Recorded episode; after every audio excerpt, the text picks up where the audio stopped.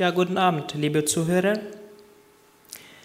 Ähm, der heutige Text, der passt nicht ganz zu der Jahreslosung, aber ich glaube schon, der passt irgendwie für uns Christen heute.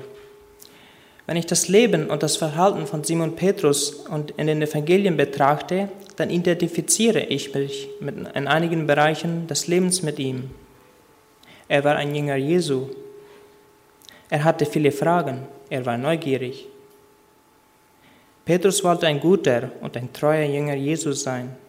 Ob zwar die anderen Jünger Jesus verließen, folgte Petrus seinen Herrn bis zum Gericht.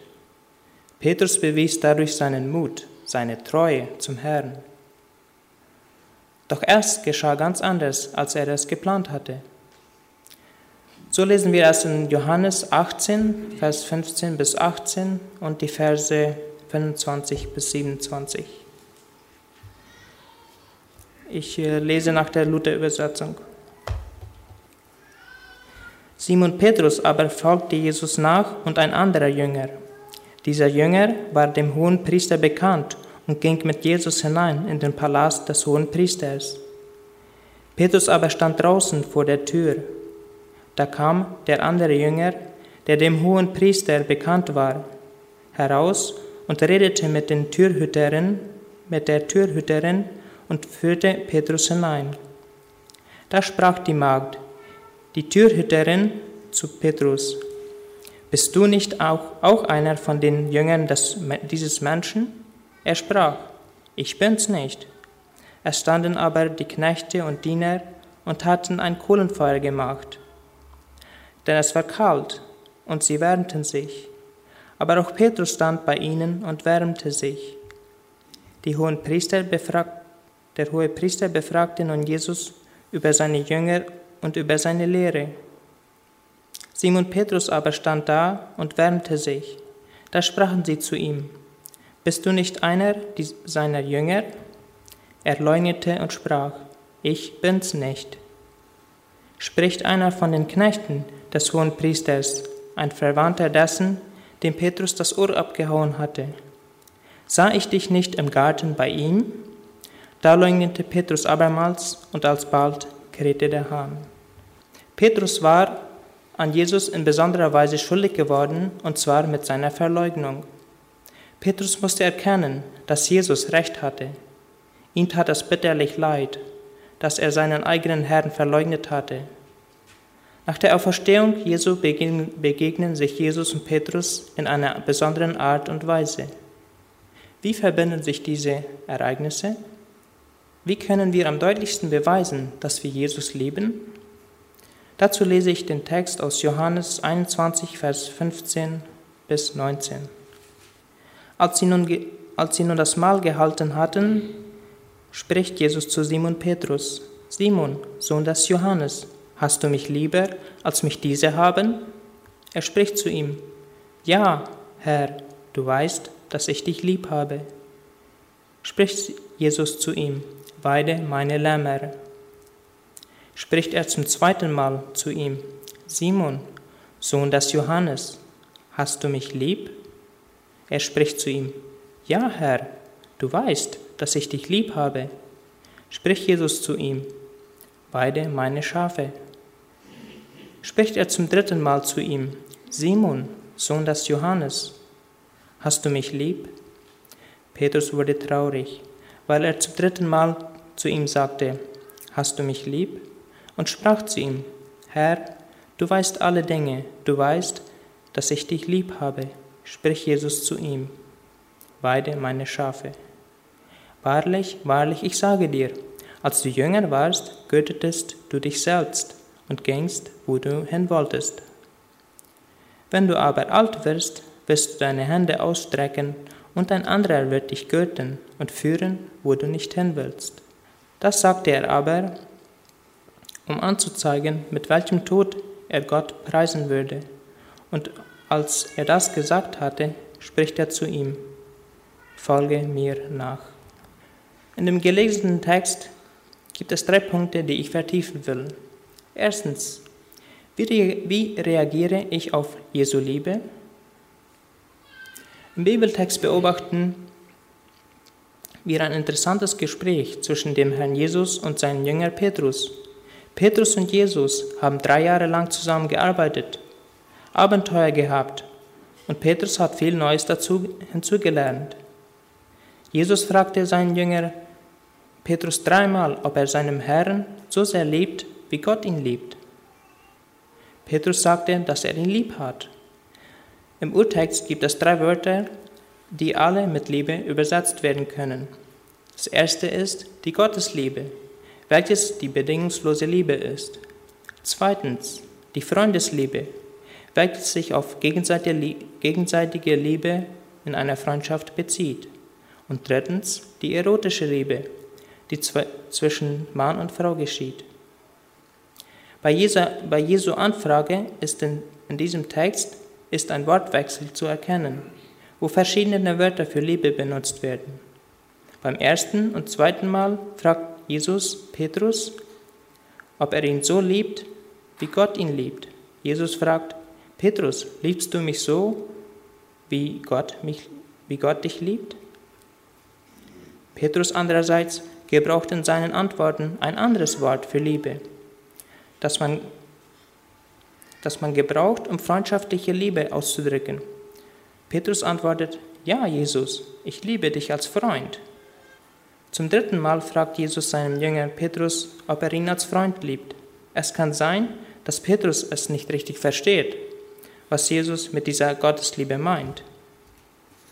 Deshalb antwortet er, dass er ihn als Freund liebt. Sie waren doch ja doch drei Jahre Freunde gewesen und warum würde Jesus ihm jetzt solche Fragen stellen? Diese Liebe Gottes ist größer als die Freundesliebe der Menschen. Freunde können sich an einem Tag lieben, aber am nächsten Tag auch hassen. Es ist eine Liebe unter bestimmten Bedingungen, bestimmten Personen und Umständen. Doch Gott liebt jede Person. Aus seiner Liebe sandte er uns seinen Sohn. Gott zeigt uns seine Liebe, indem er uns unsere Sünden vergibt und ein neues Leben gibt. Vor langer Zeit erklärte ein Mönch die Liebe Gottes zu uns Menschen. Eines Tages war die Kirche voller Menschen. In der Kirche war es ganz finster. Der Mönch zündete eine Kerze an, ging auf die Wand zu, wo die Figur vom gekreuzigten Jesus hing. Der Mönch, ohne ein Wort zu sagen, beleuchtete mit der Kerze die angenagelten Hände. Danach Jesu Wunde, die man an seiner Seite sah. Danach beleuchtete er Jesu Kopf und die aufgelegte Dornenkrone. Danach stellte er die Kerze ab und ging hinaus. Der Mönch hatte nicht ein einziges Wort gesprochen, aber die Kirchenbesucher hatten niemals diese Predigt von der Liebe Gottes vergessen. Jesus liebt uns, auch wenn wir oft Fehler machen. Er will dich und mich aus Liebe erretten. Jeden Tag haben du und ich die Gelegenheit, anderen aus Liebe den Weg zu Jesus zu zeigen und vor anderen Leuten ein treuer Jünger Jesu zu sein. Wir können unsere Liebe zu Gott darin zeigen, indem wir mit Liebe anderen finanziell oder im Gebet unterstützen. Für arme Leute etwas übrig haben, vielleicht in einer Dose abgelegte Sachen, die wir nicht mehr benutzen. Wenn man einen sechsjährigen Jungen ein kleines Auto gibt, ist es dann nicht sehr glücklich? Wir können Jesus dienen, indem wir andere Personen besuchen und mit ihnen erzählen. Und, der, und wenn es der Person schlecht geht und sie mutlos ist, dann könnten wir sie fragen, ob wir, ihn, ob wir in irgendeiner Weise helfen können. Wir können Jesus unsere Liebe darin zeigen, indem wir ihm dienen. Wir dürfen uns ihm ganz zur Verfügung stellen und von und uns von ihm gebrauchen lassen, wo er uns gebrauchen will. Zweitens, Jesus fordert uns auf, ihm zu dienen. Jesus forderte Petrus dreimal auf, ihm zu dienen. Er wurde aufgefordert, die Schafe und die Lämmer, die Jesus in dieser Welt hatte, zu weiden und zu hüten. Petrus hatte die Aufgabe, diese Schafe und Lämmer zu füttern und für sie zu sorgen. denn Jesus würde bald nicht mehr bei ihnen sein. Aber was bedeutet dienen eigentlich? Dienen bedeutet, jemand zur Seite zu stehen und das zu tun, was jemand will, und ihm das zu geben, was er braucht. Eine Arbeit für jemanden zu tun, bereit sein, unseren Nächsten zu dienen. Aus Liebe für jemanden etwas tun, aus Liebe bereit sein, für jemanden eine Arbeit zu tun. Jesus hat für einen jeden von uns einen Platz, wo wir ihm dienen können. Wir müssen nicht. Aber Jesus gibt uns diese Gelegenheit, ihm zu dienen, dem zu dienen, der sein Leben für uns hingab, dem zu dienen, der alles geschaffen hat, seinen eigenen Schöpfer zu dienen. Ist das nicht eine glänzende Gelegenheit, Jesus zu dienen als Dank für das, was er für uns getan hat? Gott dienen kann bedeuten, Aufgaben in der Gemeinde zu übernehmen, so wie zum Beispiel den Hof säubern, den Gesang leiten, die Gottesdienstleitung zu machen, für ein Gemeindeglied beten und so einiges mehr. Ein anderes Beispiel. Jemand hat ein Unternehmen, wozu er Arbeiter benötigt. Anstatt selber alles machen zu wollen, kann, er, kann der Unternehmer Arbeiter anstellen, die ihm bei der Arbeit helfen. Dadurch schafft er die Möglichkeit, dass die Arbeiter ihr tägliches Brot verdienen können. Und der Unternehmer hat die Gelegenheit, ein Zeugnis für Jesus zu sein. Jeder Christ hat Gaben von Gott bekommen. Diese Gaben gab Gott den Christen, um ihm zu dienen, um seine Gemeinde zu stärken zu erbauen und zum Wachstum der Gemeinde. In Römer 12, 1. Korinther 12 und Epheser 4 sind einige Gaben aufgeschrieben, die Gott uns gegeben hat. Einige davon sind Geben, Gastfreundschaft, Seelsorge, Missionar, Leitung, Lehren, Gebet, diese sind nur einige von vielen. Aber welche sind meine? Welche sind deine Gaben? Und wie und wo können du und ich diese Gaben gebrauchen? Das sind sehr gute Fragen. Gott kennt dich, er kennt mich. Er weiß auch, welche Gaben er einem jeden Christen gegeben hat. Wir dürfen ihn darum bitten, dass er uns hilft, unsere Gaben zu entdecken. Wir können unsere Gaben entdecken, indem wenn wir Gott uns im Gebet öffnen. Wir können sie auch entdecken, indem wir andere fragen, welche Gaben sie in, uns sehen. Welche Arbeit macht dir Freude? Was würdest du gerne machen? In welchem Bereich möchtest du deine Gaben oder deine Fähigkeiten vertiefen und erweitern? In dem Bibeltext lesen wir, dass Petrus eine andere Aufgabe hatte als die anderen Jünger. Jesus kannte Petrus und deshalb gab er ihm eine bestimmte Aufgabe. Sicherlich hatte Petrus die Aufgabe der Leitung.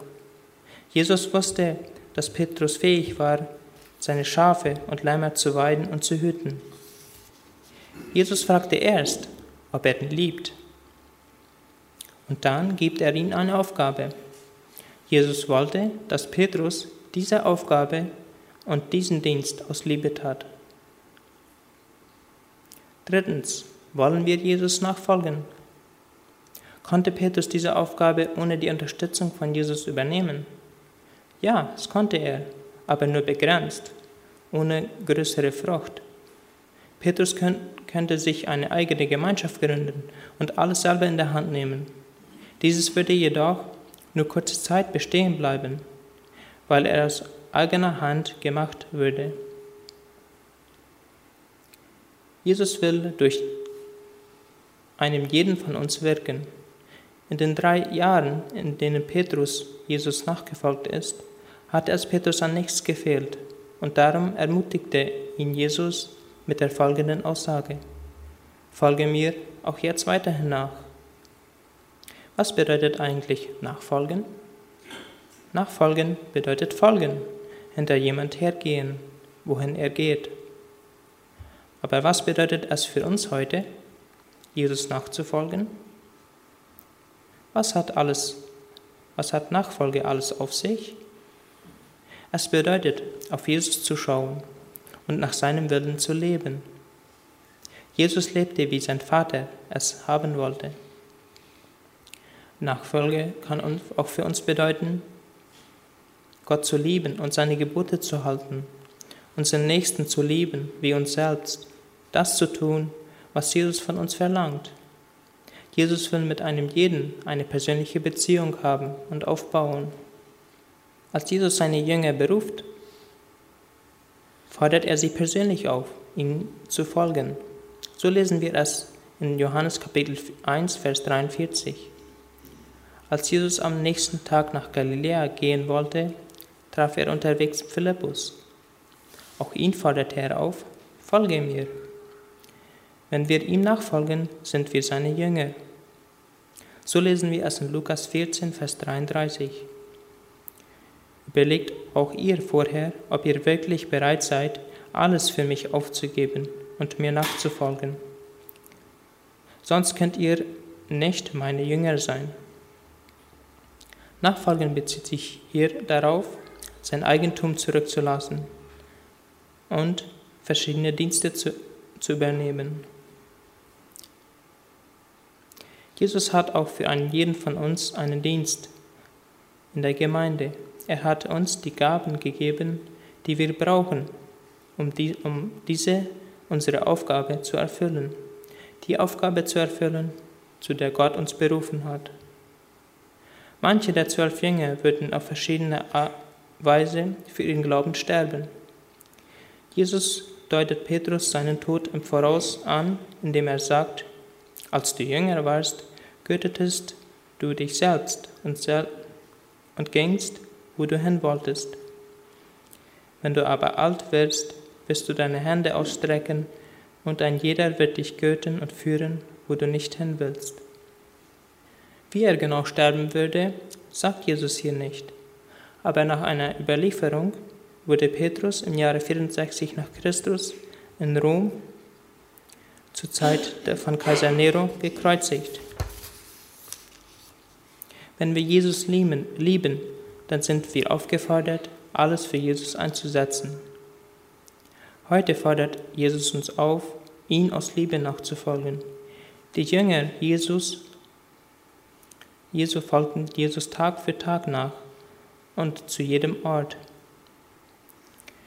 Man kann Jesus auf zwei Arten nachfolgen. Erstens, ich kann ihm nachfolgen, wenn ich Lust dazu habe oder wenn Jesus etwas Großartiges in meinem Leben getan hat. Oder zweitens, ich kann ihn jeden Tag mit Beständigkeit nachfolgen, so wie die Jünger Jesus, Jesu es hatten.